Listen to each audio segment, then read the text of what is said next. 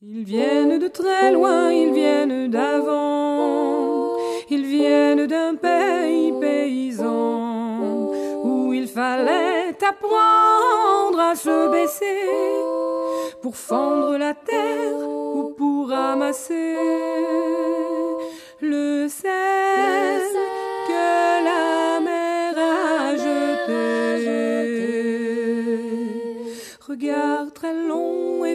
passé, sans peine, sans joie ni regret, le complet du mariage et les robes blanches ne sortent plus guère que pour les dimanches.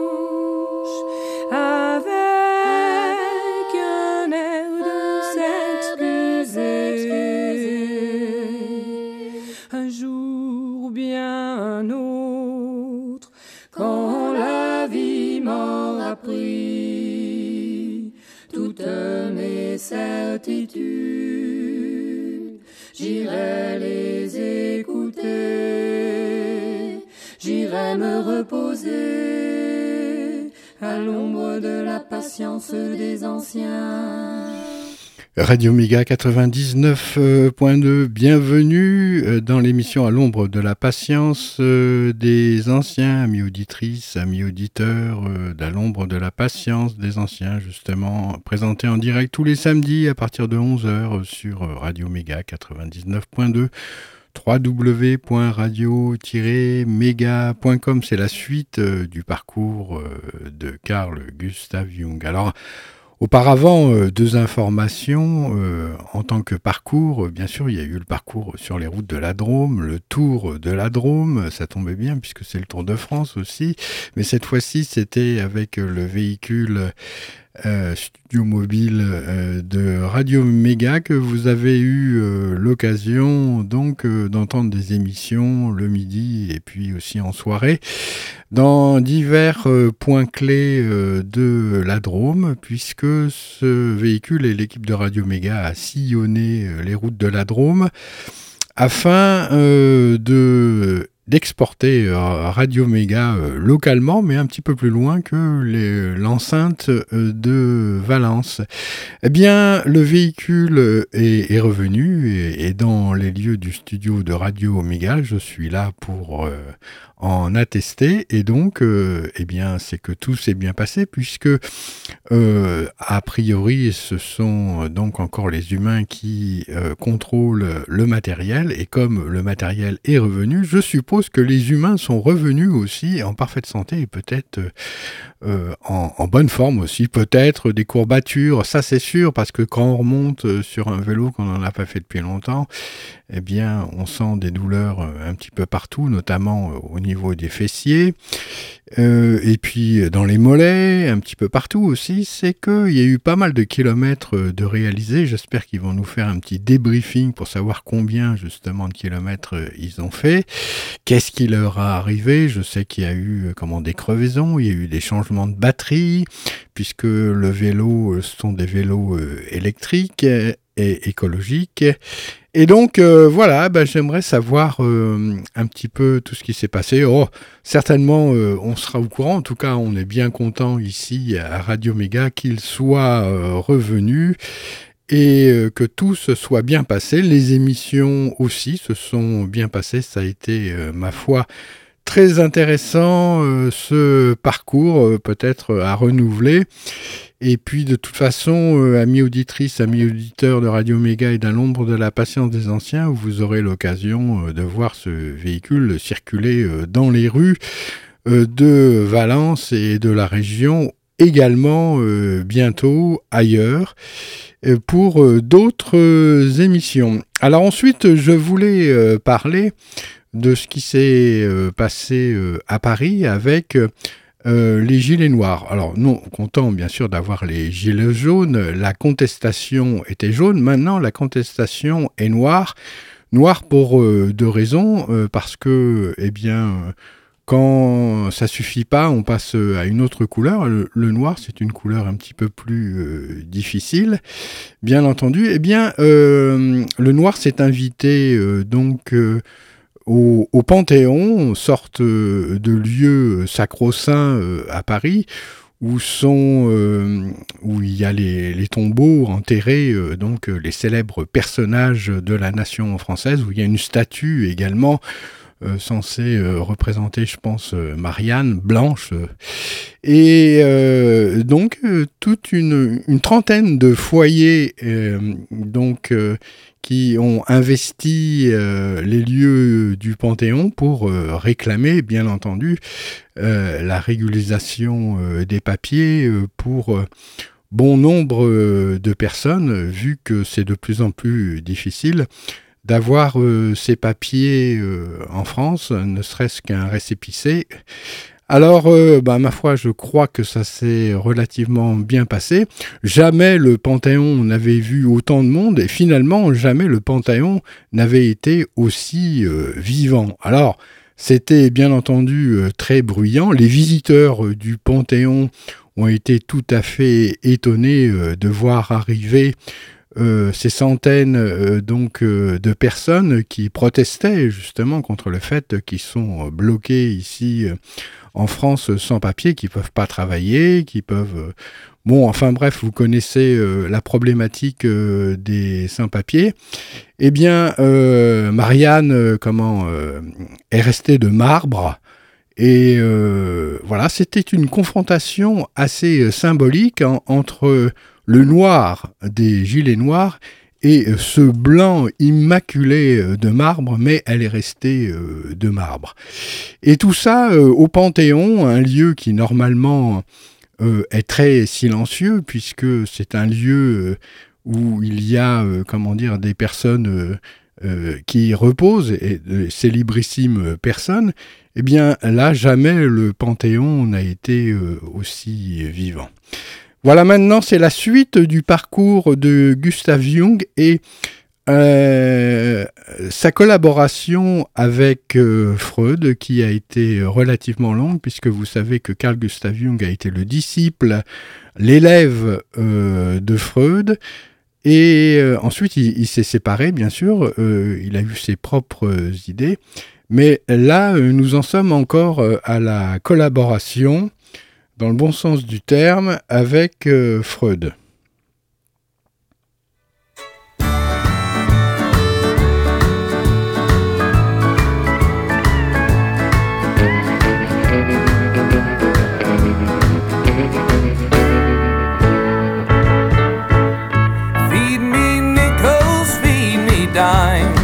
I'll play your favorite song just one more time. I'm right here anytime you're feeling blue. If you've got a new romance, well, I've got the perfect dance. If you need me, I'll be here. I'm Mr. Jukebox. This old bar room is my home, and it's the only one I've known. I've been here since I was a little boy, singing songs that people know. I watch them dancing to and fro while the music plays. New lovers find their joy. So feed me nickels, feed me dimes.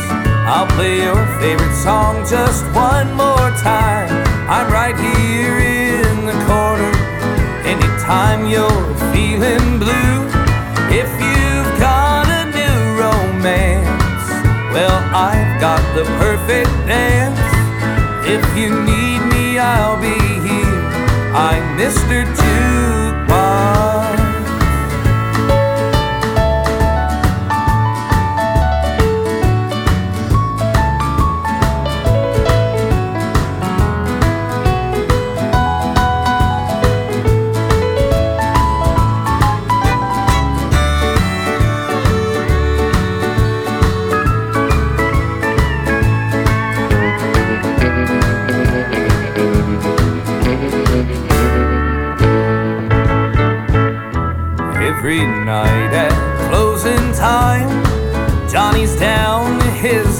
dime.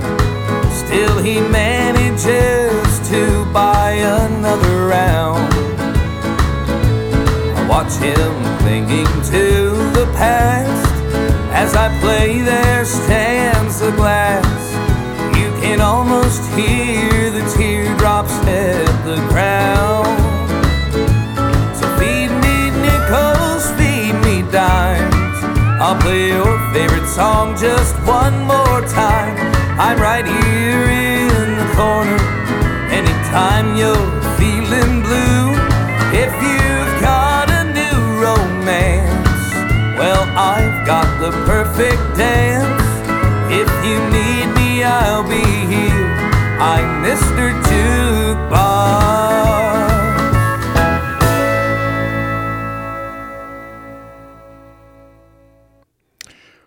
Cours euh, du voyage aux États-Unis, entrepris six mois plus tard, lorsque les deux hommes reçurent des distinctions honorifiques, Freud eut la première de ces deux syncopes en présence de Jung, syncope liée à l'anxiété sur les prétendus désirs de mort envers le père. Le voyage ébranla un peu plus leur euh, relation. Nous étions tous les jours ensemble et analysions nos rêves. J'en eus à cette époque quelques-uns d'importants. Freud, pourtant, n'en put rien tirer. Je ne lui en fis nul reproche, car il peut arriver au meilleur analyste de ne pouvoir résoudre l'énigme d'un rêve. C'était une défaillance qui n'avait rien que d'humain et qui ne m'aurait jamais incité à interrompre nos analyses oniriques. Au contraire, j'y tenais beaucoup et notre relation m'était précieuse par-dessus tout. Je voyais en Freud la personne plus âgée, plus mûre, plus expérimentée, et en moi son fils. Pourtant, alors il se produisit un événement qui fit subir un rude à-coup à notre relation. Freud eut un rêve dont je ne suis pas autorisé à dévoiler le thème. Je l'interprétais tant bien que mal et j'ajoutais qu'il serait possible d'en dire bien davantage s'il voulait me communiquer quelques détails supplémentaires relatifs à sa vie privée.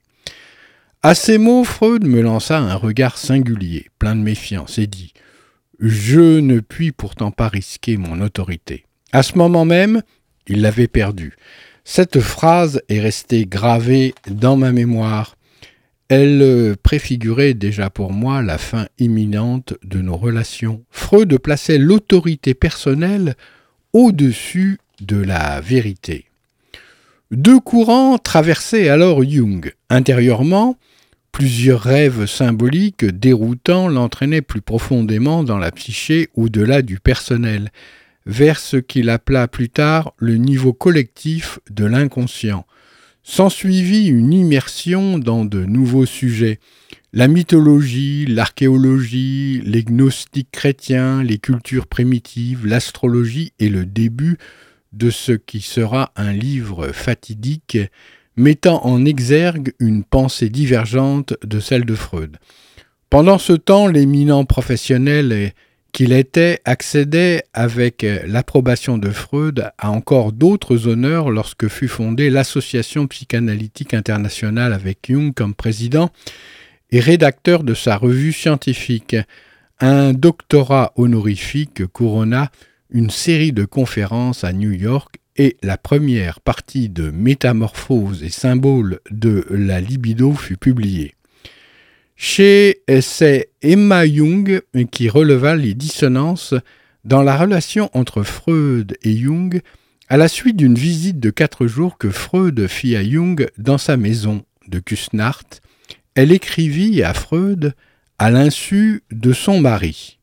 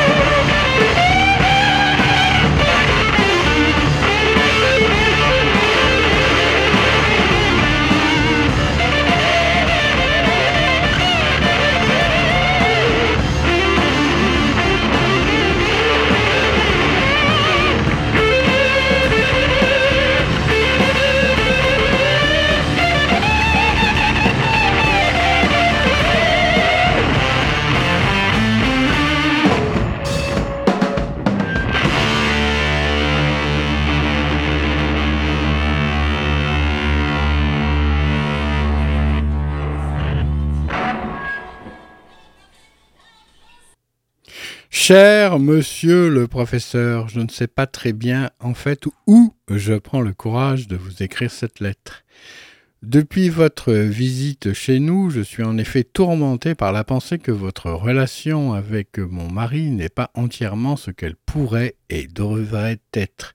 Et comme cela ne doit en aucun cas en être ainsi, j'aimerais essayer de faire ce qui est euh, en mon pouvoir. Je ne sais pas si je me trompe en pensant que vous n'êtes de quelque manière pas entièrement d'accord avec les métamorphoses de la libido. Vous n'en avez pas du tout parlé et je pense pourtant que cela vous ferait tellement de bien à tous les deux si vous disiez une fois tout à fait précisément ce que vous en pensez. Ou s'agit-il de quelque chose d'autre? Alors dites-moi donc quoi, je vous en prie, cher monsieur le professeur, car je ne peux absolument pas le voir si vous êtes aussi résigné. Et je crois que votre résignation ne s'étend pas seulement à vos véritables enfants, mais aussi à vos fils spirituels, vous auriez autrement si peu de raisons d'être résigné. Mon cher euh, monsieur le professeur, vous pouvez vous représenter comme je suis enchanté et honoré de la confiance que vous avez en Karl, mais il m'arrive de penser que vous donnez parfois trop. Ne voyez-vous pas en lui plus qu'il n'est nécessaire le successeur et l'accomplisseur? Ne donne-t-on pas souvent beaucoup parce que l'on veut garder beaucoup? Pourquoi pensez-vous maintenant, au lieu de vous réjouir de la renommée bien méritée et du succès, déjà à la passation? Non, vous devez vous réjouir et, après avoir combattu si longtemps, jouir pleinement du bonheur du vainqueur. Et ne pensez pas à Karl avec le sentiment du Père. Il croîtra, mais je diminuerai. Mais comme un homme à un homme qui comme vous doit accomplir sa propre loi. Ne vous fâchez pas. Cordialement, avec amour et estime, votre Emma Young.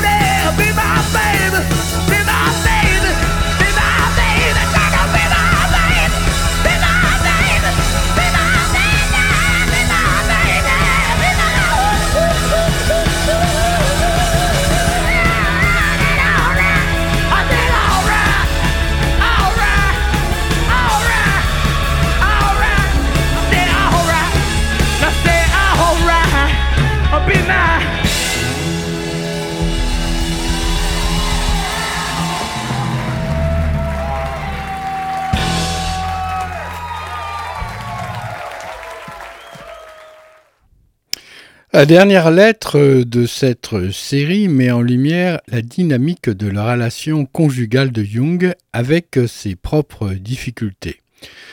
Mon cher euh, monsieur le professeur, soyez cordialement remercié de votre lettre. Je peux vous dire, euh, pour vous tranquilliser, que je ne suis pas toujours aussi timide que dans ma dernière lettre. D'ordinaire, je suis tout à fait d'accord avec mon destin et vois parfaitement combien j'ai de la chance. Mais, euh, de temps en temps, je suis torturé par le conflit. Comment me mettre en valeur à côté de Karl? Je trouve euh, que je n'ai pas d'amis, mais que tous ceux qui nous fréquentent ne viennent en fait que pour euh, lui, sauf quelques personnes tout à fait ennuyeuses et inintéressantes pour moi. Toutes les femmes sont naturellement amoureuses de lui et chez les hommes, je suis de toute manière immédiatement écarté en tant que femme du père ou de l'ami. Mais j'ai quand même un fort besoin de voir des gens. Et Karl dit aussi que je ne dois plus, comme jusqu'à présent, me concentrer uniquement sur lui et les enfants, mais comment dois-je m'y prendre? Avec ma forte inclination à l'auto-érotisme, cela est très difficile car je ne peux absolument jamais entrer en concurrence avec Karl. Pour bien accentuer cela, je dis d'habitude encore particulièrement des bêtises en société.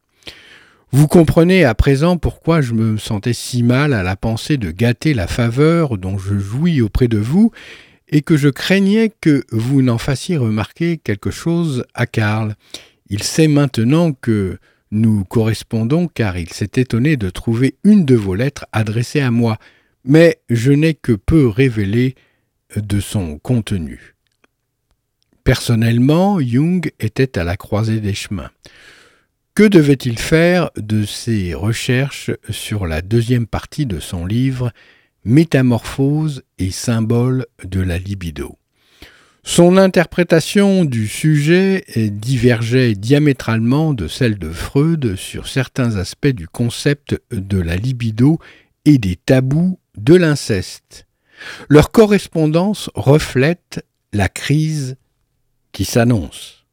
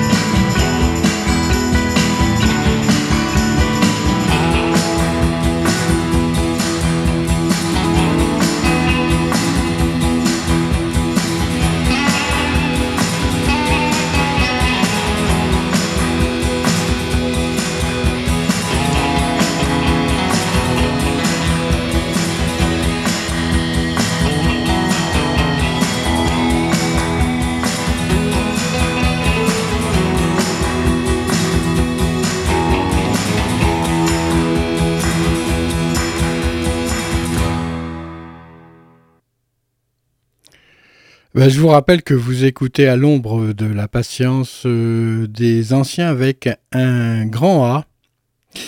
Les anciens avec un, grand A, c'est pas forcément euh, les personnes euh, âgées qui ont de l'expérience, non, pas du tout. Ça peut être un nouveau-né qui arrive sur cette terre, dépositaire de quelque chose à faire et qui va le découvrir au long de sa vie. Et il est déjà un ancien parce que petit à petit, il se, remémore euh, des choses. Voilà, c'est tout. Euh, et, mais par contre, ça peut être aussi, bien sûr, une personne âgée. Hein. Euh, donc leur correspondance reflète la crise qui s'annonce. Cher monsieur le professeur, ah il est cher, hein. en ce qui concerne la question de l'inceste, j'ai constaté avec chagrin combien il s'élève chez vous de fortes raisons affectives contre mes propositions. Comme je pense de mon côté avoir des raisons objectives, je suis obligé de me tenir à ma conception du concept de l'inceste, car je ne vois pas l'issue pour échapper à mes raisons. Mon très pénible et très épineux examen de l'ensemble du problème dans la deuxième partie, vous montrera, j'espère que je suis parti en campagne en pensant que je pourrais confirmer la conception actuelle de l'inceste. Et j'ai dû constater qu'il en va sans doute autrement que je ne l'attendais. J'espère qu'on pourra arriver ultérieurement à un accord sur les points litigieux. Il semble qu'il me faille aller encore un bout de chemin tout seul avec l'entêtement suisse qui vous est connu, avec mes salutations cordiales, votre entièrement dévoué Jung. Cher ami, pour la question de la libido, nous verrons bien. Je ne peux guère me faire une idée de la nature de votre changement et ne sais rien de ses motifs. Dès que je serai mieux informé, je parviendrai certainement à me brancher sur l'objectivité justement parce que je connais bien mes préjugés. Si nous ne pouvons tout d'abord pas tomber d'accord, il n'y a pas eu lieu d'admettre que ce différent scientifique portera tort à nos relations personnelles. Je me souviens que des différences plus profondes existaient entre nous lorsque nous sommes entrés en relation. Je vous salue cordialement, votre Freud. Cher monsieur le professeur, il ne s'agit pas chez moi de caprice, mais de mener à bien ce que je tiens pour vrai. Aucun égard personnel envers vous ne saurez me retenir là. Bien entendu, je préfère un rapport amical avec vous, à qui je dois tant, mais je désire un jugement objectif et non du ressentiment. Je crois mériter cela, ne serait-ce que du point de vue de l'opportunité car la psychanalyse ne doit plus d'encouragement euh, que si vous additionnez les mérites de Rank, Steckel, Adler et Caetera. Je ne peux que vous assurer qu'il n'y a pas de résistance de ma part, sinon celle-ci, que je me refuse à être jugé comme un idiot par complexe. Avec mes meilleures salutations, votre entièrement dévoué Jung. Cher docteur, je me familiarise lentement avec ce travail sur la libido. Je crois maintenant que euh, vous nous y avez fait cadeau d'un grand éclaircissement, même si ce n'est pas celui que vous aviez en vue. Il semble que vous ayez résolu l'énigme de toute mystique, laquelle repose sur l'utilisation symbolique des complexes mis hors service. En vous saluant cordialement, vous et votre femme, votre inchangé Freud.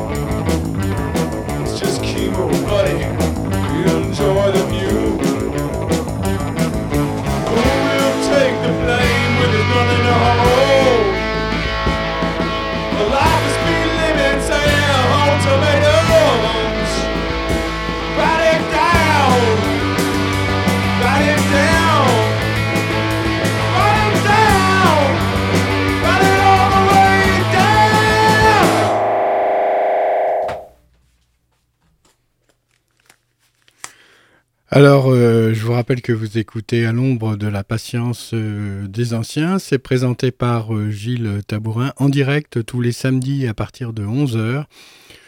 Sur les ondes de Radio Méga 99.2, www.radio-méga.com. En ce moment, eh bien, c'est euh, la septième émission consacrée au parcours de Carl Gustav Jung avec sa collaboration et puis sa séparation euh, d'avec euh, euh, Freud. Cher monsieur le professeur, le fait, pardonnez-moi l'expression irrespectueuse que vous le sous-estimez fort, mon travail ressort en effet de votre observation que, sans le vouloir, j'avais résolu l'énigme de toute mystique et qui repose sur l'utilisation symbolique des complexes mis hors service.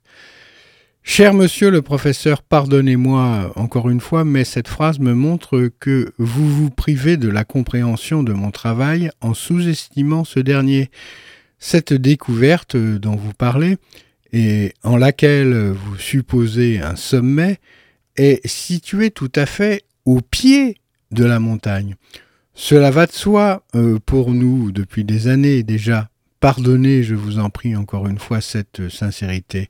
Je souffre seulement de temps en temps du désir simplement humain d'être compris intellectuellement, sans être mesuré aux critères de la névrose. Avec des salutations cordiales, votre Jung.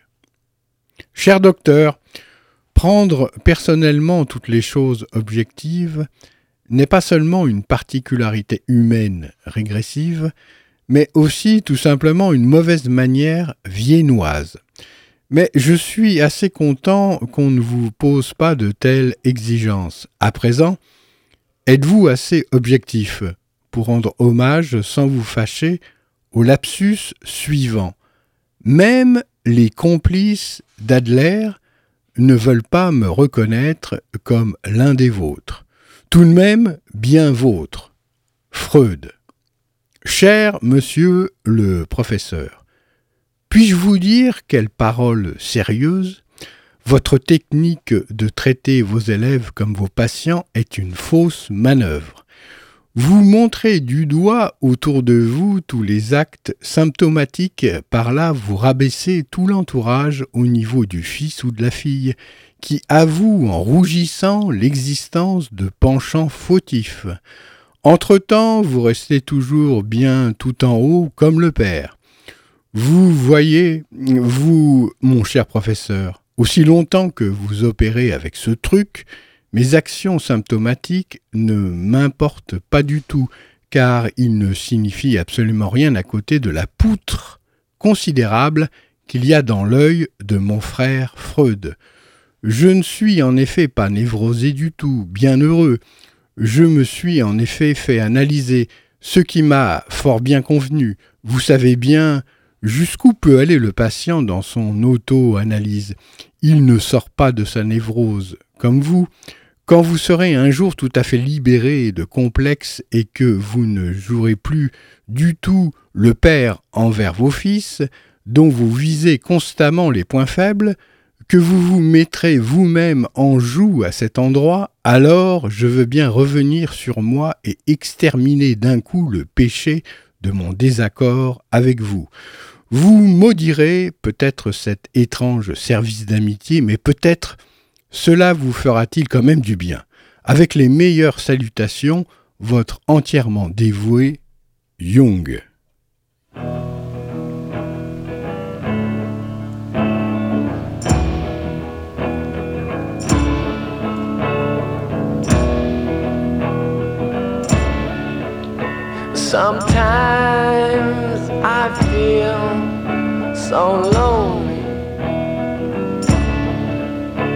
My come downs, I'm scared to face. I've pierced my skin again, Lord.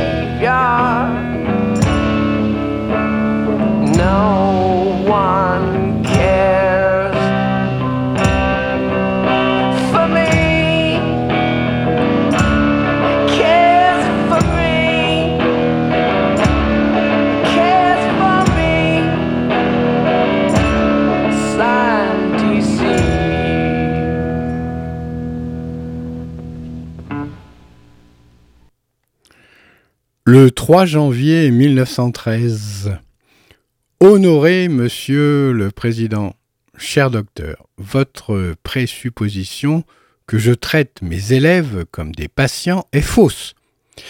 Il y a des preuves à cela. À Vienne, on me fait le reproche contraire.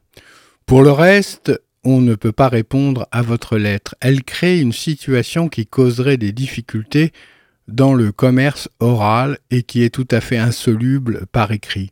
Il est convenu entre nous, analystes, qu'aucun de nous ne doit avoir honte de son morceau de névrose. Mais celui qui, en se conduisant anormalement, crie sans arrêt qu'il est normal, éveille le soupçon qu'il lui manque l'intuition de sa maladie. Je vous propose donc que nous rompions tout à fait nos relations privées.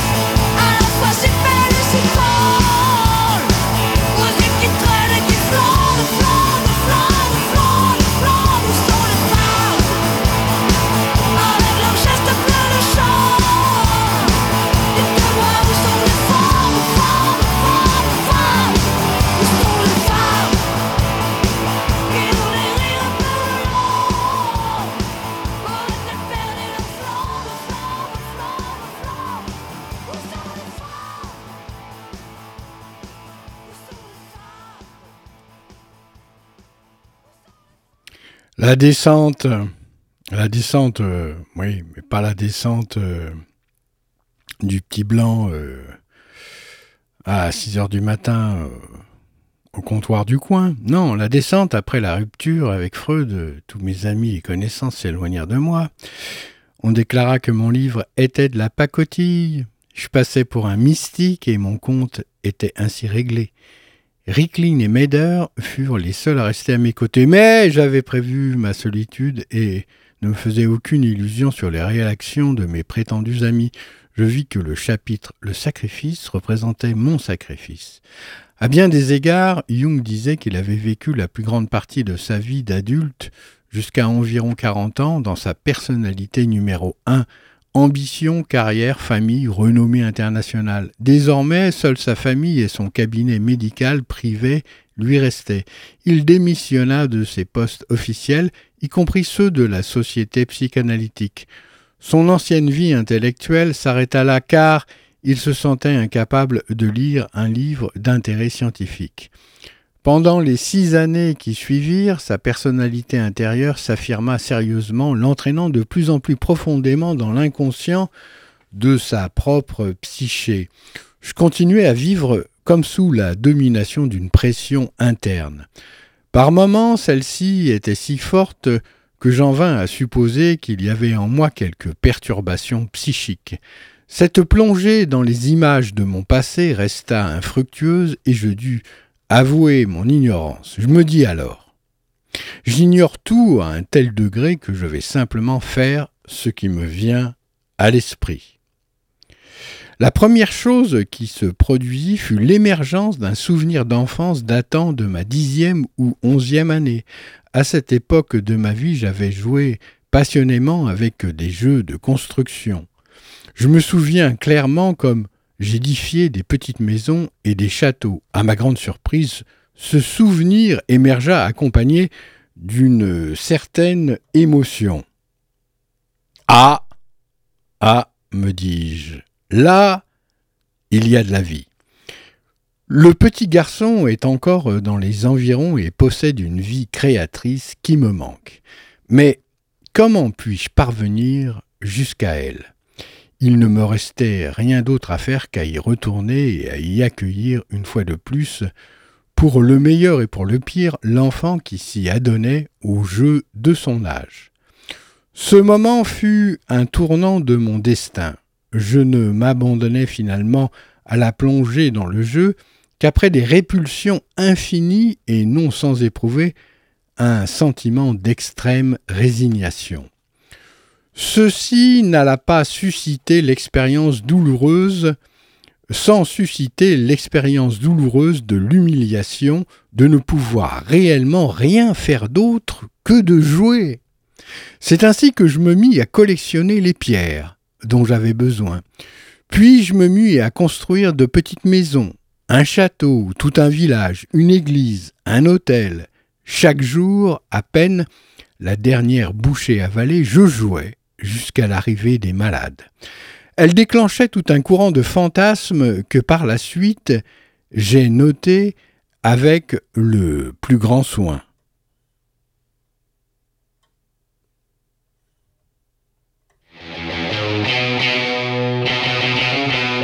Je sais j'ai beaucoup changé, j'ai cru du country en Moldavie. Ouais, je sais j'ai beaucoup changé, j'ai cru du country en Moldavie. Chose qui ne changera jamais, forever and ever, je déteste Genesis. Je sais j'ai beaucoup changé, j'ai cru du country en Lituanie. Wouh!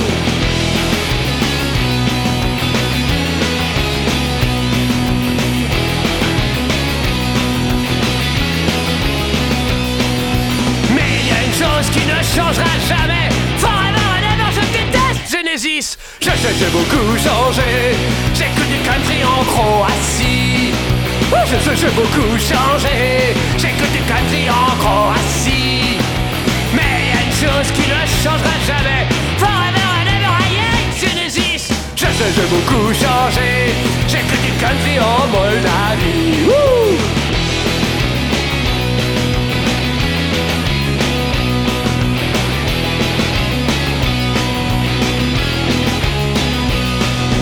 Mais il y a une chose qui ne changera jamais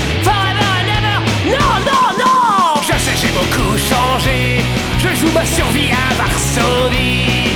Ouais je sais j'ai beaucoup changé. Je joue ma survie à Varsovie. Mais il y a une chose qui n'a jamais changé. Forever and ever je déteste Genesis. Je sais j'ai beaucoup changé. J'écoute du country en Croatie. J'écoute du country en Moldavie. J'écoute du country en Estonie Voilà, merci de votre euh, fidèle écoute, amis auditrices, amis auditeurs euh, d'à l'ombre de la patience euh, des anciens. Et ne ratez pas, bien entendu, la sortie du nouveau Tintin. Alerte à Fukushima, donc qui va sortir bientôt, d'après Hergé avec Tintin et son célèbre Milou. Portez-vous bien. Lenteur des collines et force du vent, chaude braise au fond du sabot, sagesse des histoires qu'ils ont racontées, pour se souvenir, se réchauffer. Et ne plus jamais oublier. Un jour ou bien un autre, quand la vie m'aura pris toutes mes certitudes, j'irai les écouter, j'irai me reposer à l'ombre de la patience des anciens. Ils viennent de très loin, ils viennent d'avant, ils viennent d'un pays paysan.